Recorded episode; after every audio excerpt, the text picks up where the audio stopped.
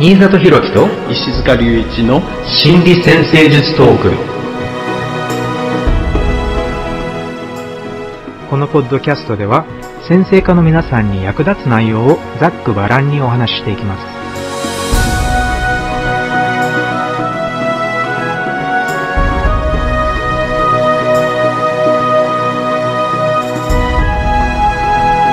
はい皆さんこんにちは。新里博樹です。よこんにちは、石塚隆一です。よろしくお願いします。ろしくお願いしますはい今回は、えー心理先生術における冥王星というテーマでお送りしていきたいと思いますこれは惑星シリーズになりそうですねそうですね。まあ、冥王星というと、まあ、最近は惑星から小惑星に落とされてしまったんですけれども、まあ、それでも先生術においては、やっぱり欠かせない象徴だということで、まあ、あの大体の先生科は変わらず重要な天体という扱いを続けているようです。冥王星が発見されたのが1930年えーだったと思いますが、このね、1930年代にえー世界を変える大きなイベントっていうのが、原子力の研究が大きく発展したっていうことから、ここら辺で1930年の後半ぐらいで、あの、核分裂現象の確認とかっていうのが起こって、そこから結局ね、原子力発電とか原子爆弾とかのあの実用化に急速につながっていったっていうのがあるんですけど、だから、その冥王星っていう象徴そのものが、プルトニウムっていうその物質と繋がってるっていう、プルトとプルトニウムが繋がってるっていうのもすごく面白い偶然なと思うんですけれど、あ名前にもね、反映しちゃってる。そう、言葉にも反映してしまったっていう。だから、うんまさしくその原子力の象徴として結構つながっている部分。なので、まあ、心理先生術における冥王星なんですけれども、えーやはりそれは秘められた爆発的な力の象徴というふうに、まず考えてみると面白いんじゃないかと思っています。はい。興味深いですね。まあ、冥王星いろんな側面がありますのでね、まずこの発見されたその時の時世の特徴からね、えーいろんな側面が考えられるかもしれないですよね。はい。でも、特にこの、まあやっぱり原子力というと、この原子爆弾っていうイメージがものすごく強いっていうことと、そしてこのプルート、つまり冥王星の英語の名前が、まあまさしく冥界の王様っていう、そういう、まあ日本語で言うと読みの世界っていうのかな、あうん。の死の世界の神様っていう、その神話の神様のプルートっていう名前が付けられたっていうことで、やっぱり、えー死を意味する象徴だっていうことで、特に第二次世界大戦くらいのあたりでは、あの、かなり危険や暗さを感じられるような象徴として扱われていたような感じがするんですけれども、でもその後で死と再生とかでね、なんかそういうイメージもだんだん強くなってきて、で、実際にコンサルテーションとかの現場ってことで見ていても、死と誕生、両方に関わっている、なんかこう、命の誕生であれ、えー命がなくなる時であれ、両方に関わっているっていうこともあるような感じがしています。はい。冥王星は一つはね、概念的に太陽系の一番遠くを回っている。今、あのーえっと、冥王星が惑星からね、格下げされたんだけど、結局、その、太陽系の遠くの方をこう回っているような天体の代表みたいになってるので、だから逆にこう一番端っこの方って光をどこまで届けるかっていう一番遠くっていうイメージ。これが関係するかもしれないですよね。あの、物事の、ほら、研究っていうイメージともつながっていると思うんですけれども、冥王星は。だから物事の深く深く本当にもう、それ以上届かないぐらいまで、えーね、遠く深く研究するっていう意味では、そういうイメージとつながるかもしれませんね。はい。あとちょうどこの発見の1930年頃って世界恐慌が起こっている。ああ、えーそうですよね。まあうん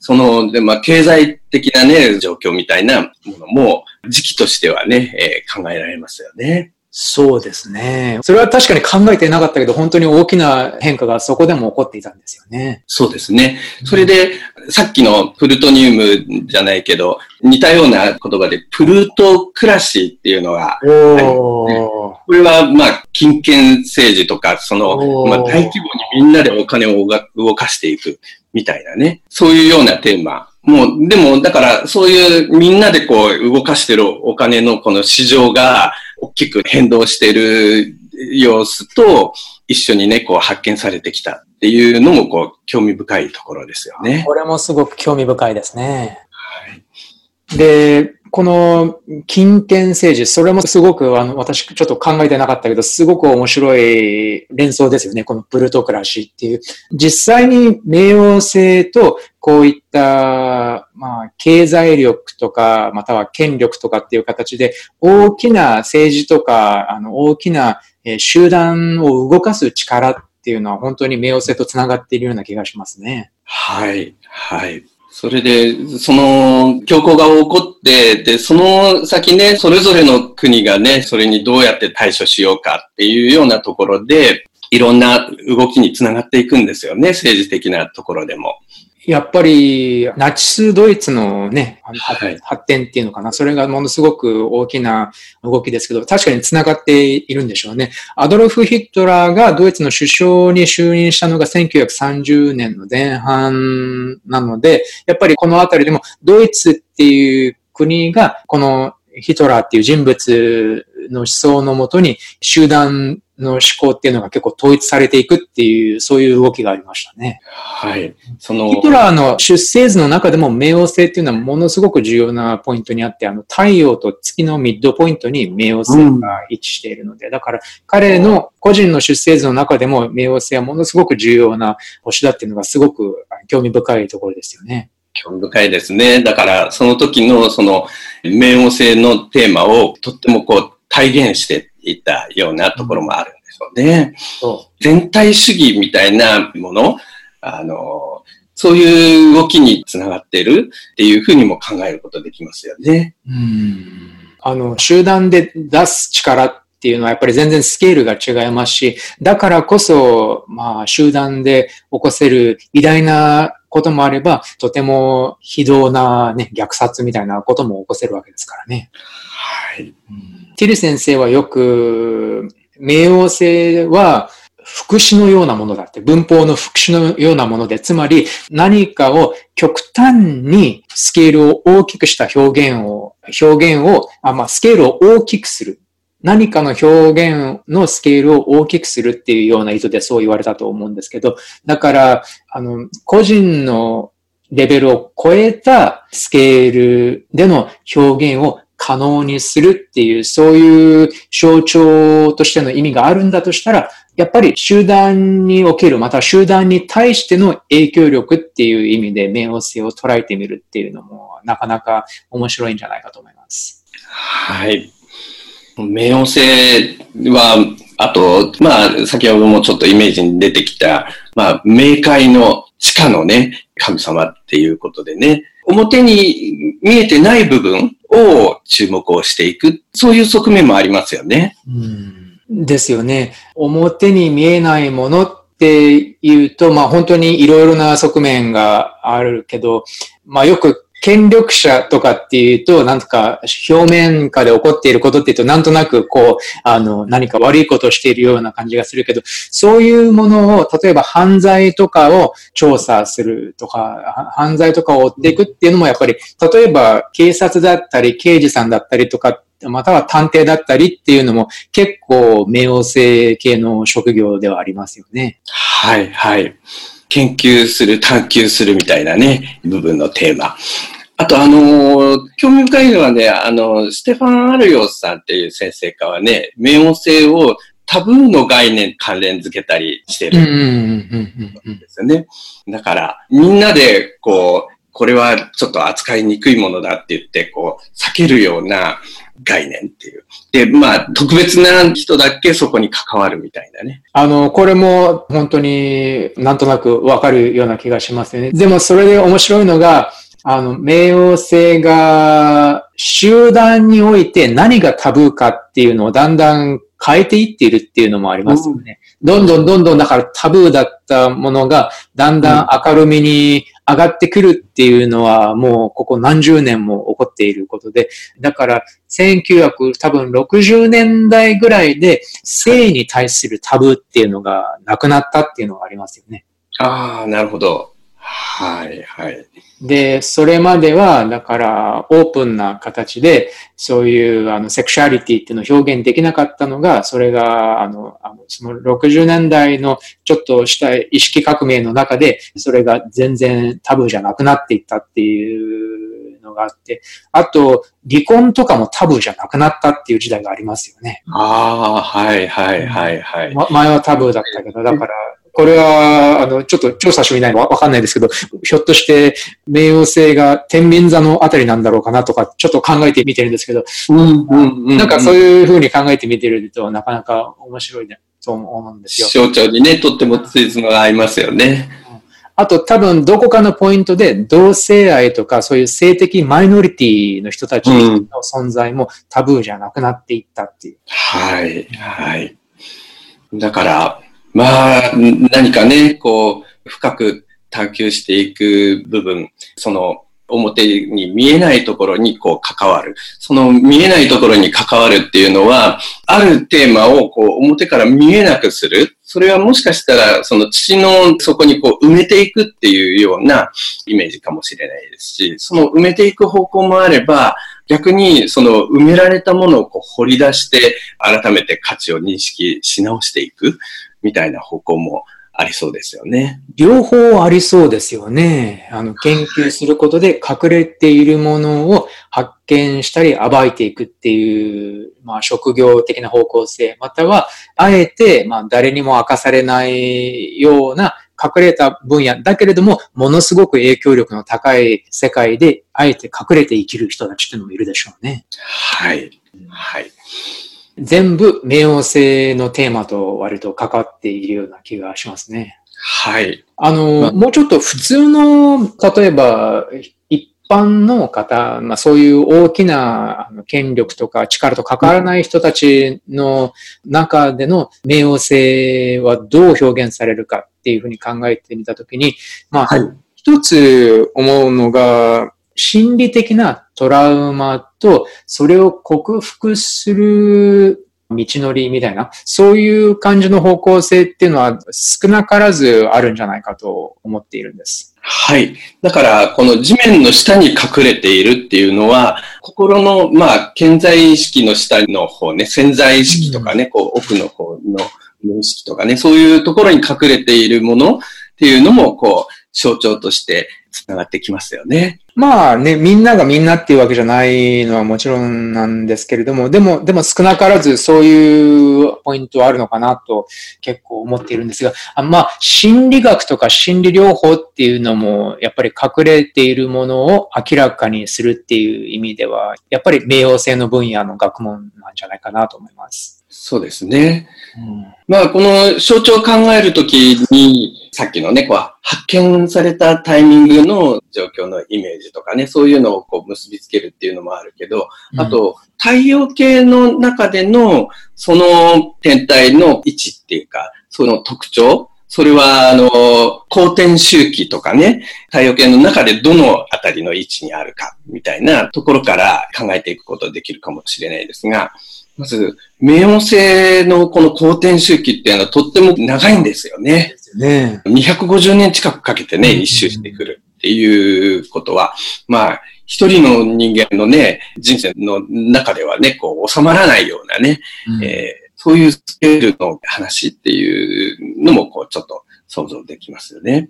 だからこそ、まあ、あの、世帯的な天体とか社会的な天体っていう表現が、まあ、結構よく当てはまるっていうのもあるでしょうね。はい。それから、あと、あの、私は結構この太陽系の中の位置関係っていうところが、まあ一つね、重要な、えー、象徴のね、ポイントになるんじゃないかなと思うんですけど、一つは一番遠い天体っていうところで意味がね、こう、一つ入ってくるんじゃないかなと思うんですよね。うんこれ、肉眼で見える一番遠い天体の土星っていうのは、まあ、ある意味、こう、肉眼で見えるところの秩序とかルールとか、それの、こう、まあ、限界っていうのかな。それをこう、定めてる。その橋のこの姿を定義しているみたいなニュアンスがあると思うんですが、うん、これ、望遠鏡でしか見えないね、肉眼では見えない天体の中での一番遠くっていうところでもまたもう一つね、意味が出てくるんじゃないかなと思うんですよね。うんこれはもしかしたら心の中でこうみんなが追っかけていっている先のこうまとめの焦点みたいなものをこう考えてもいいんじゃないかなっていう気がするんですね。よく冥王星に関しては原始的なとか現象的な感情っていう言われるようなこともありますよね。だから、現代人のそういう健在意識よりももっともっともっと奥深くのところにある、えー、原始的な感情の象徴とかっていうふうに考えられることもありますけど、だからまあ、もしかしたらそういうのも繋がっているかもしれないし、で、はい、無意識の中のさらに奥底にある秘められた大きな力。やっぱり生と死が関わるっていうのは、ポイントだと思うんですけど、つまり。端っこのところにね、関係しそうですよね。そう、だから命の本当にまあ、終わるか、生か死を分けるようなあの体験っていうのは、やっぱり心理的に見てもものすごく強力な体験ですよね。はい。はい。あの、あのそれこそ本当に、まあ、臨死体験じゃないけど死ぬような思いをしたっていう、そういう経験っていうのは少なからず人を変えるっていうのもありますよね。はい、そうですね。で、それほどまでに深く自分を動かす、自分の心を奥深くから動かすような体験とか、動かすようなアイデアとか、そういうのも全部、まあ、冥王星が象徴しているのかもしれない。と考えると、えーはい、あの、集団エネルギーっていうことについてね、うん、あの、先ほど石塚先生とお話ししていた通りに、やっぱり集団だからこそ増幅される感情のエネルギーっていうのがあると思うんですよ。はい。例えば、みんなが大好きな何かミュージシャンとか、バンドとかのライブパフォーマンスを見るために、なんか何万人っていう数の人がスタジアムに集まったとする。そしたらやっぱりそこで起こっている、そこで湧き起こる感情っていうのは多分自分が一人部屋の中でそのバンドのアルバムとか聴いているのとは全くスケールが違った感情がその場にあって、その、その場の大きな感情を感じ取れるっていうのは結構まあ、ちょっとそういうとなんか海洋性も混じってきそうな感じがしますけど、でも、あの、そういう自分よりももっと大きな感情や意志と一つになるっていうのは、こういう大きな集団を表す天体の表現の一つだと思うんですよ。そうですね。で、やっぱり優れたリーダーが率いている集団っていうのは、あの、会社とかでもビジネスとかでもそうですけど、やっぱりその集団を一つにまとめる目的っていうのを提示する人物であったり、またはその人自体のカリスマがみんなを一つの目的に向けて動かすっていう原理がありますよね。そういう現象がありますよね。で、そういうふうに統一された団体が感じる目的意識っていうのは、やっぱりこれもたった一人で行動している人と比べると、やっぱりかなり大きなエネルギーを持っているんじゃないかと思うんですよ。はい、はい。あのー、多くの人々がね、あの、自分を包み込むようなね、こう自分を超えた大きな集団っていう話ですが、その集団に気持ちを同化していくっていうのは確かにね、この海王星、冥王星ね、どちらもね、考えられるポイントだと思うんですけど、特にこの冥王星の方は、その同化しながらみんなで動くっていうか、力を発揮するとかね、うん、そういうところのポイントも加わってくる。そんな風に考えるといいかもしれないなと思ってるんですけど。そうですよね。何か動機がありそうですよね。うん。あのー、天体のこう、象徴を考えるときに、あともう一つ、サインとの関係。うんえー、関連性っていうところで考えることもできますよね。うん、あの、冥王星は一応サソリと、まあ、結びつけられているんだけど、このサソリっていうね、サインのこう、テーマ、それをこう、意識しても見えてくるものはあるかもしれないですよね。うん、あの大きく関わっていそうですよね。あの、はい、まあ、サソリだからこそ、うん、先ほども結構お話ししていた、まあ、心理学の世界であったり、または犯罪捜査の世界であったりとか、または何か性的な表現であったりとか、なんかそういう、はいはい、そういうのとも全部繋がってる。みんなね、組み合わさってですよね。なかなか密接につながっていますよね、この二つの象徴は。はい。あの、ホロスコープのね、12サインのこう支配性の並びなんですけど、これ、まあ、一応、新たに見つかってきた天体が、冥王星、海王星、天王星とかね、一応、冥王星がサソリ、海王星が魚、天王星が水亀に対応しているわけなんですけど、うん私は結構この対応についてもね、えー、時々考えてみるんですけど、これ、あのー、単純にそれだけのね、対応っていうよりは、もしかしたらね、この、ヤギ水亀のところ土星が古くは支配していましたよね。うん、でそこのところから、そこにこう、天皇星がね、こう重なってきて、水亀の方に今振られていますが、ヤギ水亀の土星のところに天皇星が重なってきて、ほんで、えっ、ー、と、伊手魚の木星のところに海王星が重なってきて、うん、それで、サソリお羊の火星のところにこう冥王星が重なってきてるっていう、その、ヤギ水亀のところをね、折り返し地点にして、こう、折り返してきてるように考えることもできるんじゃないかなっていうふうにも感じてるんですけどね。面白いです。うん、はい。興味深いですよね。で、そうすると、もしかしたらその次に見つかって話題になっていったエリスとかが、今度金星のところに、えー、大牛天秤のところに重なってくるとかね。あでもエリスは、あの、やめてほしいですね。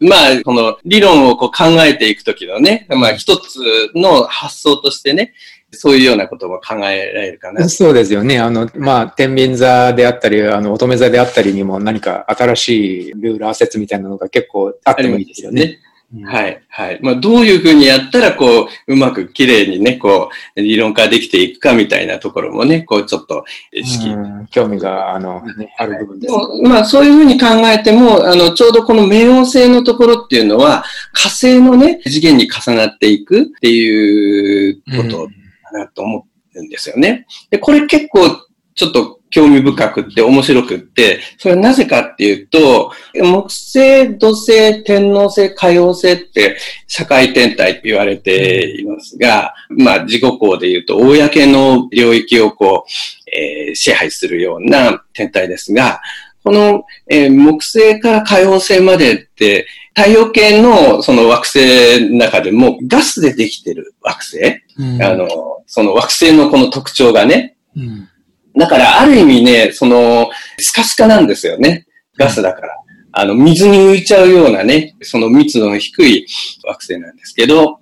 でも、冥王星はもっと太陽に近い水星、金星、地球、火星とかね、と同じように岩でできている。だから密度が高い惑星。だから、その、ある意味この木星から先の部分。まあ火星と木星のところでね、こうちょっと地球型の惑星、その木星型の惑星って違いがあるんですけど、その冥王星は、まあどっちかっていうと地球型に近いようなものに戻ってきてるっていうニュアンスが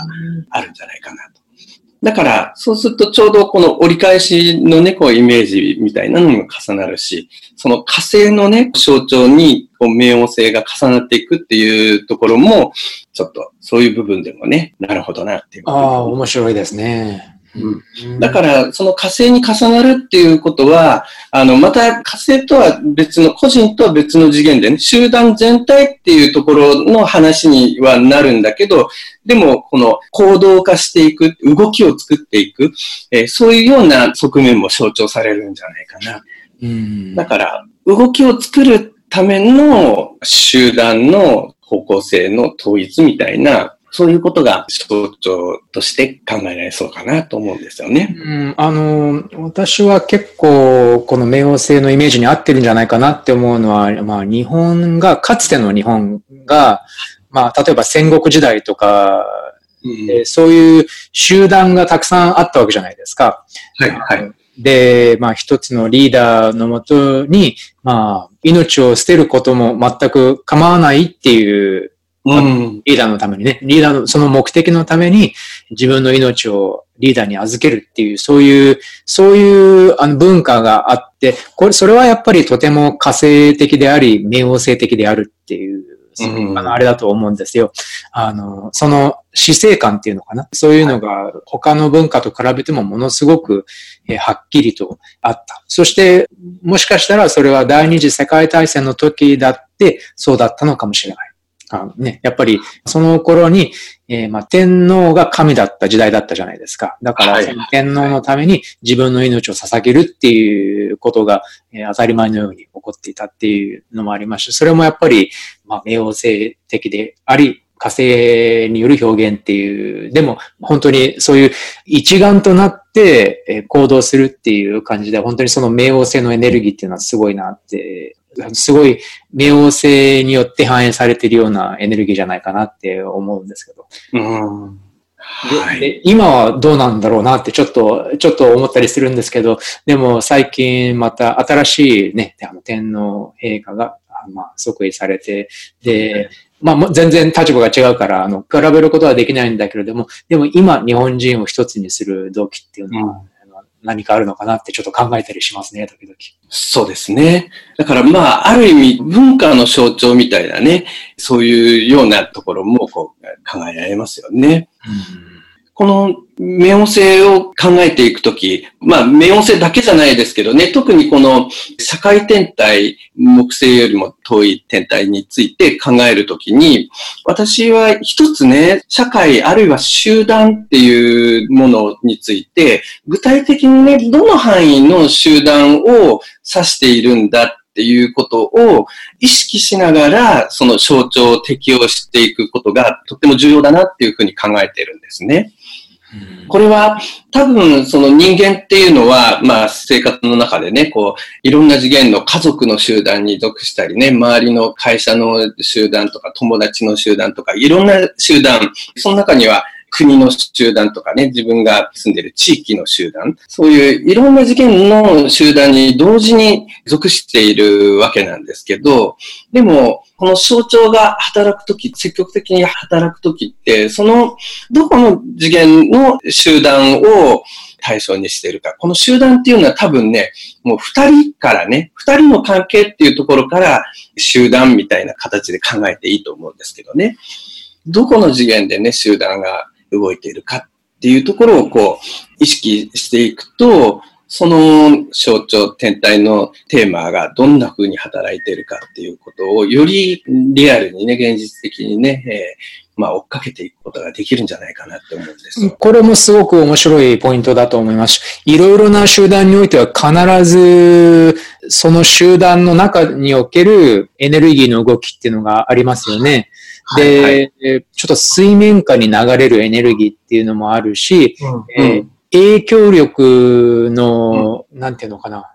お互いに影響し合うっていうのもあれば、リーダーによって強くみんなが統率されるっていう動きがあったりする場合もあるし、または、えー、権力争いになる場合もあるし、でも、うん、そういう見えない動きっていうのがあるんですよね。だから、あの、言葉で何か言っている、その水面下にそういう力や統率や権力であったり、またはお互いに与える影響であったり、それが集団そのもののエネルギーがそういう風にしてだんだんだんだん発展、発達していくっていうのを考えると、確かに家族っていう小集団であってもそうだし、うんえー、グループとかチームとか、あの、会社の同じ部署とか、そういうような、えー、中サイズの集団で考えても、やっぱり存在するから、じゃあ、その集団がどういうふうに統一して一緒に動いていくのかっていうのを見るのは、なかなか面白いテーマですね。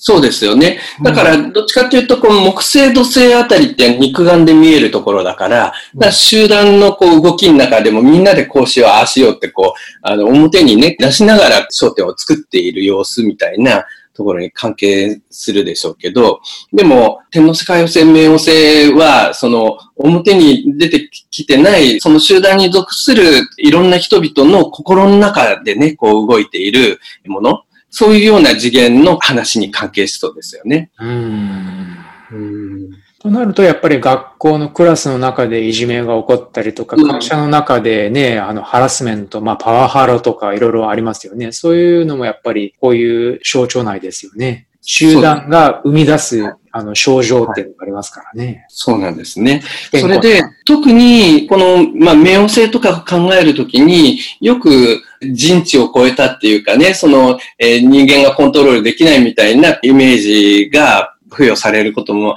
あるんですけど、それは確かにその集団が、例えば国の集団とか世界とかね、その大きな人数が関わってくると、その中の一人として参加しているところでは、あまりね、その集団全体に影響力を発揮するっていうことはできにくいかもしれないですけど、うん、でも、その集団がもっとちっちゃくなっていく、身近な集団、友達の集団とかね、その二人から集団になるので、この人間関係の中での話とかね、そういうようなところ、集団の大きさがちっちゃければ、トランスタタニアン、この冥王星を含んだね、肉眼で見えない天体の領域の話でも、まだまだね、その意識したりコントロールしたりとかね、何か工夫したりっていうのはできやすかったりするんですよね。だから、その集団の範囲っていうところをしっかり意識すると、そのどういう領域、どういうテーマでは、まあ、なかなか自分がね、影響できにくいけど、あここの部分っていうのは、もっともっと積極的にね、そのテーマを動かすことができるかもしれないっていう、そういう気づきにもつながるかもしれないのでね。つまり、大きすぎる団体には影響できなくても、ある程度小さい団体においては、良い影響を与えるチャンスがあるっていうことだと。そうですね。そうだとも思うんですよ。で、今お話を聞いてて思ったのは、冥王星のもう一つの考えるポイントっていうのは多分、目をそらすかそらさないかっていう選択肢があると思うんですよ。うんうん、集団において何かが歪んでいるとき。はい。で、それは、例えば社会悪とか、何か力の悪用っていうのが、まあ大きく言えば、例えばナチスドイツとかがね、まあ、ヒトラーが台頭して、で、ナチスドイツが力を、まあコントロールを握って、そういう、まあ一つの人種の弾圧っていうのを始めたときに、それをやっぱり見て見ぬふりをするっていうことがあるわけじゃないですか。または日本だったらいじめが起こっているときに見て見ぬふりをするっていう選択肢があるわけじゃないですか。うんで、もうちょっとさらに小さくすれば、家庭内で暴力が起こっている。または一人の親が子供の一人を虐待しているときに、その片方の親には見て見ぬふりをするっていう選択肢がありますよね。はい。で、だからそれで見て見ぬふりをするかしないかっていうのも、その自分の中のその冥王星のエネルギーにどういうふうに対応するかっていう、その重要な選択肢の瞬間だと思うんですよ。はい。で、はい、見て見ないふりをしたら、多分その、そこで起こっている力の悪用っていうのに少なからず、まあ、犠牲者になってしまうっていうのがあると思いますし、で、見て見ないふりをするっていうことは、やっぱり、その、まあ、いわゆる力の悪用、またはその悪そのものとも言えるエネルギーに目をそらさず、まあ、向き合うっていうことでもありますから。で、少なからずそういう流れっていうのは、もしかしたら、あらゆる集団にもあったり、または自分自身の中にさえ、そういう向き合うべきものが存在するのかもしれないっていうふうに考えたりします。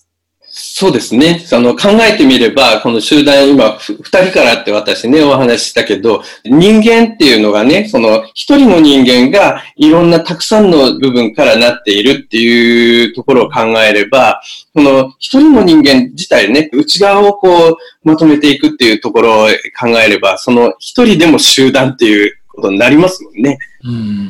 うん。で、それで、タブーっていうね、概念を、あの、先ほどおっしゃいましたけれども、はい、やっぱりこのタブーっていうのも、見て見ないふりをしようねっていう、あの、そういう暗黙の了解みたいなのがあったと思うんですよ。うん。だから、昔は、だからお父さんはお酒をもう飲んで、か家族に暴力を振るう人だったけど、見て、それをでも話すのはタブーだからねっていう、そういう過程がなんか50年前ぐらいにあったかもしれないけれど、でも今はタブーじゃないから、そういうのをいや、アルコール中毒って言うんだよって、あのであのうんそれは普通じゃないことだから、ちゃんと誰かに教えなきゃいけないよとか、そういう、あの、タブーがタブーつまり目をそらさない社会っていうのができてきているわけですし、それはやっぱりほら、セクハラ問題で相当ね、はい。あの、MeToo の社会運動っていうのが世界中ですごく強く流れ始めたっていうのはやっぱり、えもう見て見ぬふりをするのはやめたっていうね、その、うん。その、そういう流れでもあるから。だから、そう考えてみると、これが、まあ、冥王星の、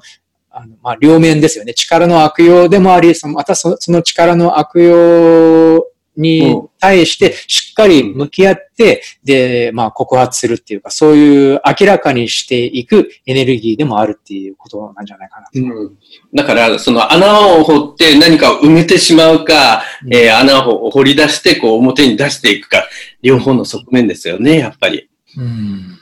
うんだから、そういうふうに考えていくとなかなかいろいろな面でヒントになりそうですよね。はい、はい。とても深い天体ですね。うんあのいくつか良い質問が来ているので、もうもうちょっと質問を上げながら深めていきたいと思います。はい。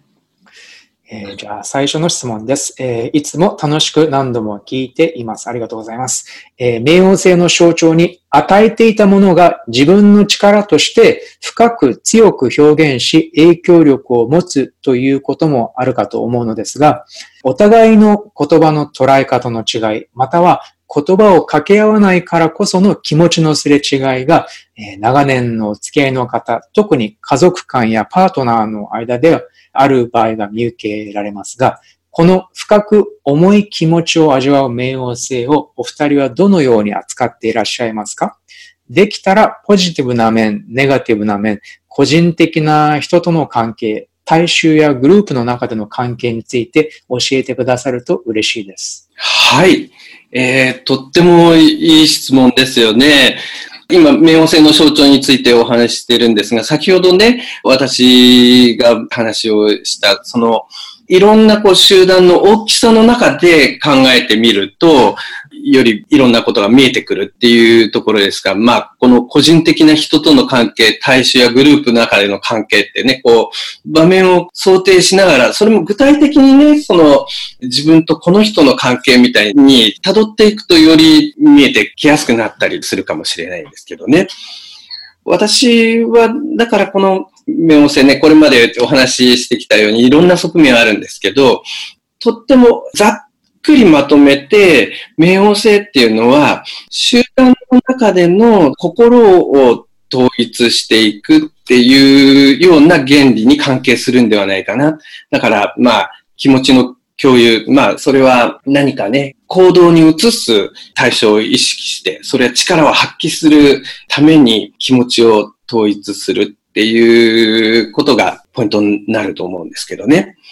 それで、その長年ね、誰かに合わせてね、こう自分の気持ちをコントロールしてっていうような状況の中でね、動いていくっていうのは、まあ、ある側面で、この気持ちの共有っていうのをこう、重要視する力がついていくっていうことかもしれないですが、まあ、その力のつき方にもよると思うんですがね、その集団の中で適切なね、動きを作るための気持ちの共有っていうところに向かうのが、多分一番重要なポイントになると思うんですけどね。だから、ポジティブな面っていうのは、えっ、と、積極的な、その集団全体の積極的なね、展開に、動きにつながっていくような共有ができる工夫をできるようになっていくか。で、ネガティブな面っていうのは、その集団全体がね、それはその集団に属しているみんなが気持ちよくね、幸せになっていくような方向じゃない形でね、集団を動かすのに貢献してしまっているかっていうところ、もしネガティブな方、あんまりね、こう、誰かにとってはいいけど、誰かにとってはまずいっていうような状態だったら、それをこう、うまく緩和して、みんながね、いい状態になれるような工夫をしていけるといいかもしれないですけどね。まあそういうような表現の力をつけていくっていうのが、まあ私は冥王星のポジティブな動かし方じゃないかなっていうふうに感じるんですけどね。うんうんうんうん、あのー、やっぱりここまでお話ししてきた内容と結構、あの、つながる部分がいっぱいあると思うんですけれども、特に家族間、パートナー間とかっていうことについての気持ちのすれ違いとかっていうね、言葉がこの質問の中にあるので、やっぱり、ほら、石塚先生が埋める、掘るっていう、そういう例えをおっしゃっていたので、だから長年付き合ってる間に埋めていくものが多すぎちゃうと、で、自分の本当の気持ちとかっていうのも埋められてしまって、パートナーに伝えることができなくなってしまうと、本当にあのすれ違ってしまうっていうのはあるので、だから自分が、自分にとって大事なことをしっかり伝えられる関係であるか。また、えー、どうしても他の、その、パートナーの行動で自分には受け入れられないっていうような何かがある場合に、しっかりそれを表現できるかっていうようなことも、だからそういう、ちょっとだから、あの、あのまあ、気持ち的には波風を立てたくない気持ちとはまた相反する、えー、いや、これはしっかり向き合わなきゃダメだろうっていう、そういう部分だと思うんですけど、冥王星っていうのは。でもそれをしっかり、えー、表現できるかできないかで、その関係の中で自分がしっかり生きて健康に伸びていけるかどうかっていう分かれ目になると思うので、だから、やはり、この目をそらさないで、あの、向き合うことができるか、しっかり発言することができるかっていう、あの、ような感じになるんじゃないでしょうかね。英語ではコンフロントって言うんですけど、あの、うん、まあ、そういう相手にしっかり向き合って、何か嫌なことがあったら嫌だと言えるか、そして自分に大事なことがあったらそれを犠牲にせずに、これが大事なんだって言えるかどうかっていうことも入ってるんじゃないかと思うんです。はい。うん、うん深いですよね。その、まあ、嫌なことをこう、しっかり言うっていう時も、この関係自体が大事だから、集団自体は大切にしたい。だけど、それをこう、あの、うまく動かすためにこれを言う必要があるっていう、その両方の側面をね、こう、共有する必要があるわけですよね。そうですよね。単、だから単なるわがままとはちょっと違うような気もします、ね。はい、はい、はいあ。あんまりだから、冥王星がアグレッシブに出ると、今度は逆に、うん、えー、相手をコントロールしようとするみたいな、そういう動きになりますね。うん、ある程度だから、何か自分よりも大事なものを持っている人の方が建設的に表現できるのかもしれませんね。自分自分のことしか考えられないっていう感じのエゴにとらわれている感じだと結構冥王星の現れ方っていうのがなかなかどっちかっていうと力の暴走とか力の悪用っていう感じに偏ってしまうのではないかと思うんですが。うんうんまあ、ポジティブ、ネガティブな面っていう感じですよね。はい。うん、はい。じゃあ次の質問です。えー、冥王星が関わると、多くの場合、本人も理由がわからない無意識の抑圧感があるのではと思います。太陽であれば人生に障害が現れやすいとか、月であれば本当の感情に蓋がされているような感じとか、で、そのような場合、どのようなアドバイスが有効でしょうか？うん、これもいい質問ですねっていうか、難しいポイントも含まれているんじゃないかなと思うんですけどね。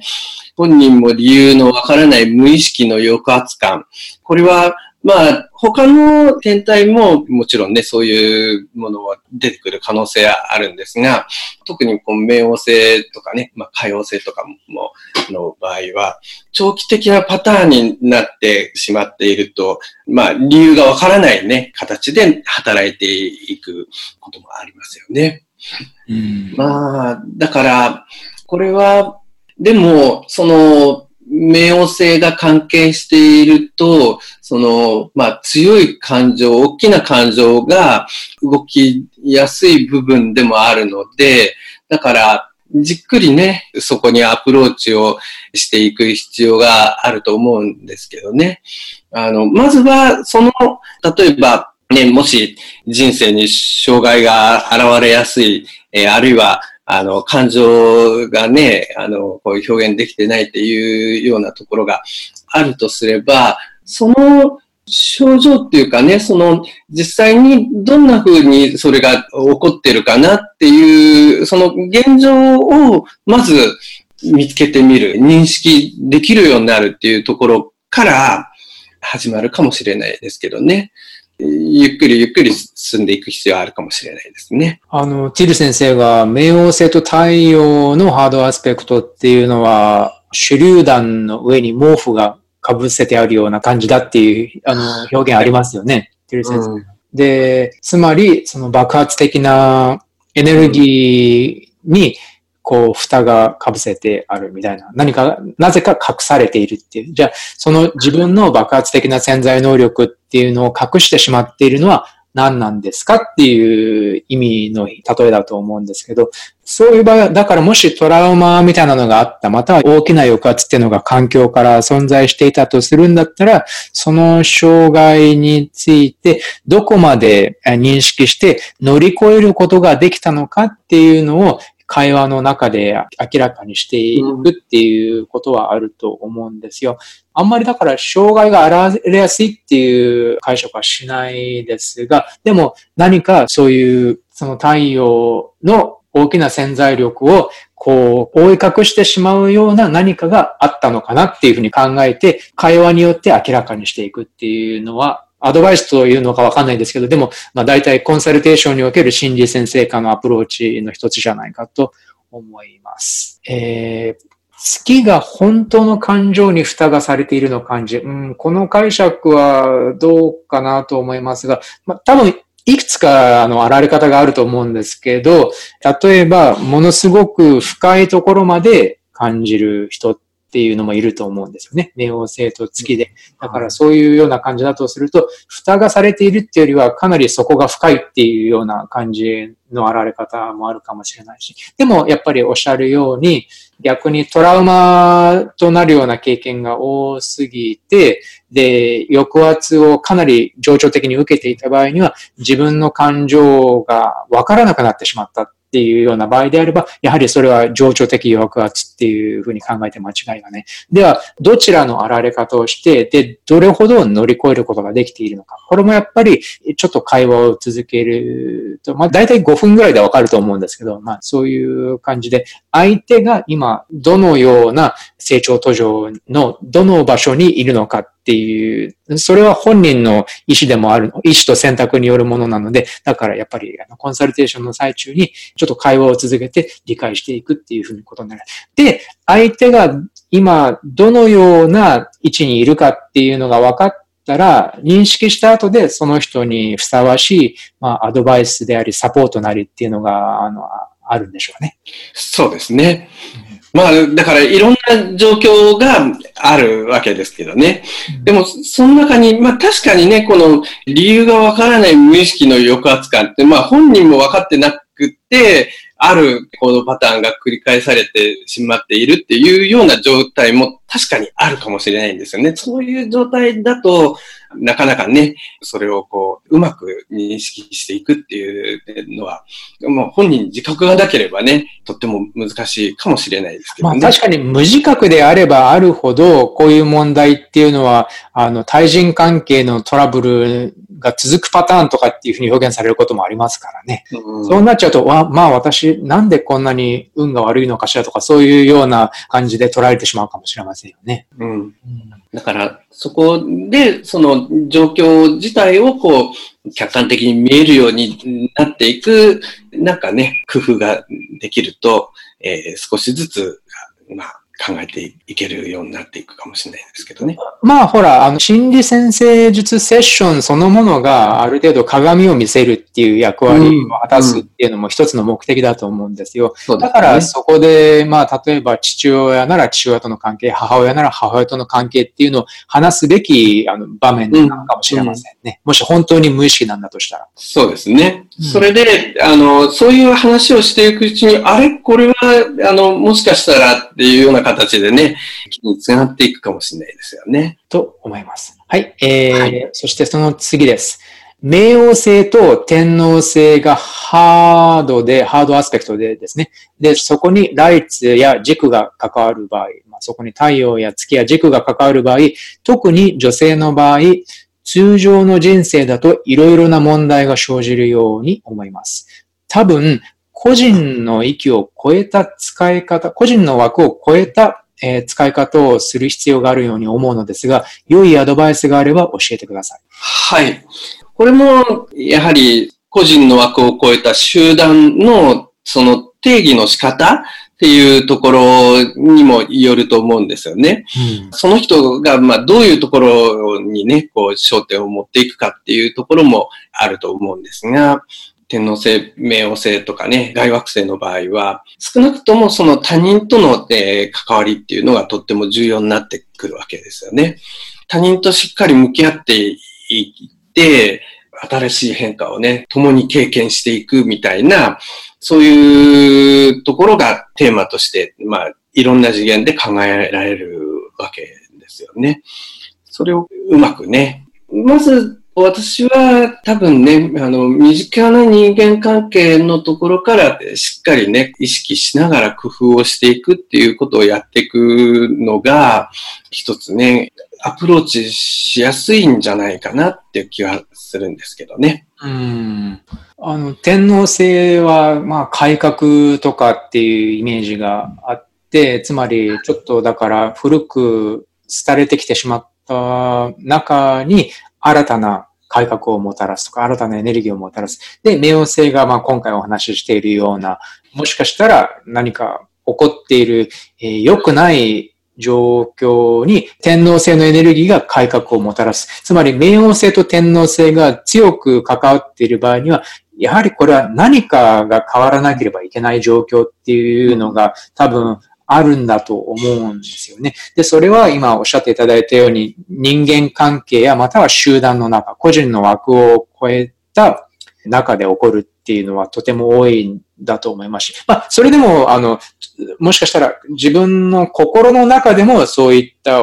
大きく変わるべきものが存在するっていうのはあるのかもしれないので、だからまあ両面、外の世界でも内側の世界でもそういった必然な改革っていうのを行わなければいけないっていう、なんかそういう運命的な何かがあるのかもしれませんが、だからっていうことは、じゃあ普通に結婚して、で、そのまま、あの、平和な家庭で何十年も過ごしたいっていうだけだと、もしかしたらそこには収まらないエネルギーがあるのかもしれないっていうのは確かにありますよね。うん、まあ、でもだからといって、じゃあ、普通の人生が送れないのかっていうとそうでもなくて、でも、とにかくだからその改革のエネルギー、何かを良くしたい、何か間違っていることを正したいっていうのかもしれないし、またもっと何か新しい自分が情熱的に新しく改革できるような何かを見つけるっていうのでもいいでしょうし、だから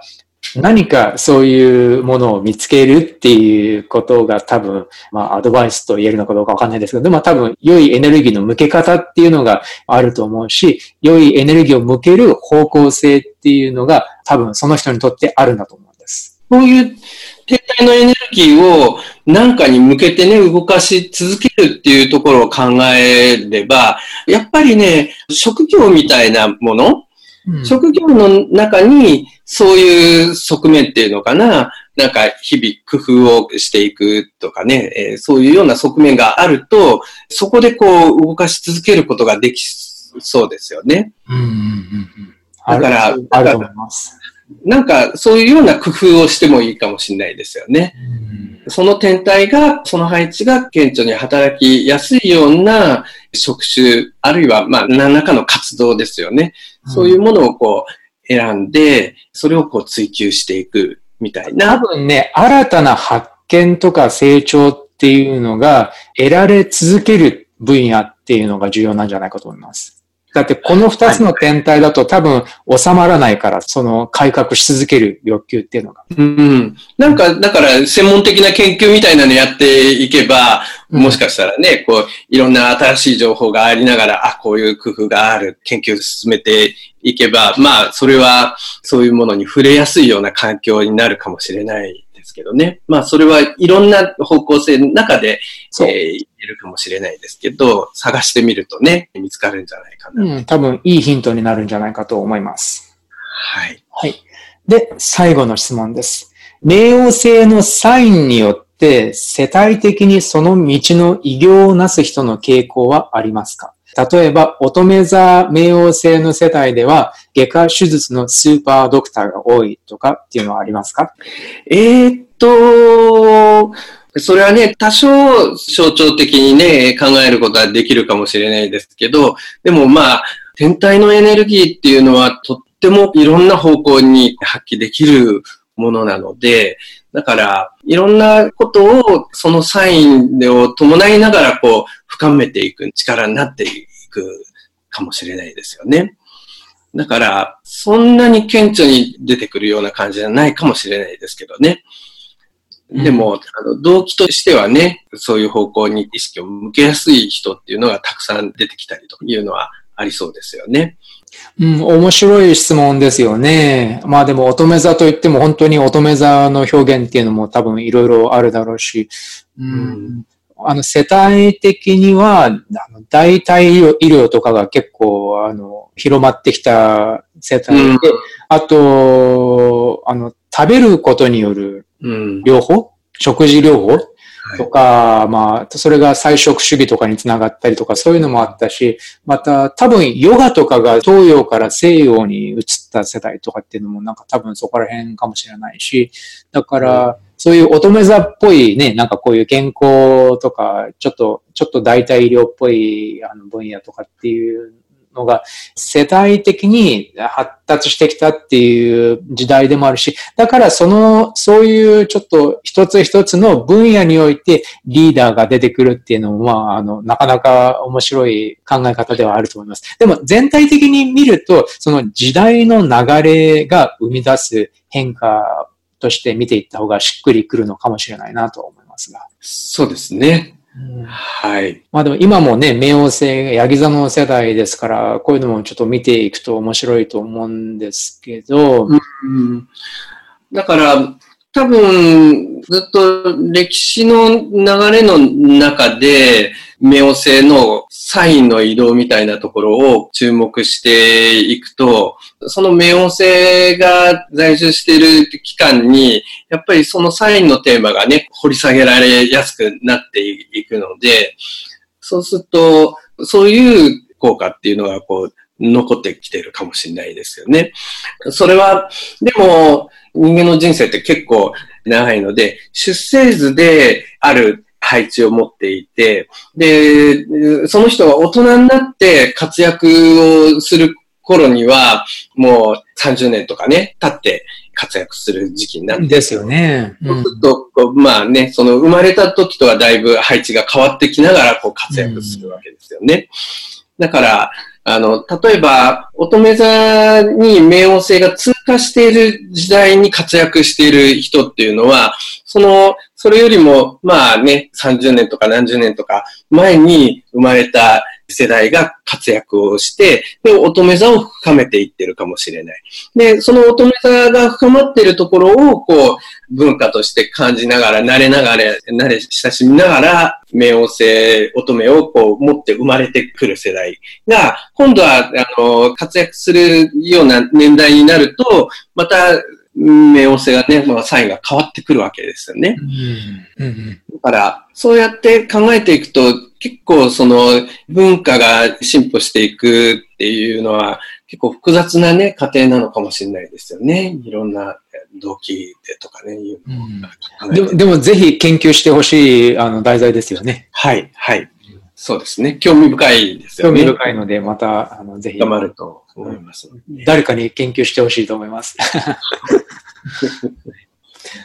はい。という感じですね。やっぱり、とても強力な天体だけあって、なかなかね、いろいろな角度からお話しすることができたと思います。また、皆さんの、えー、出生図の冥王星を理解するヒントにもなればなと思います。ありがとうございました。はい。ありがとうございました。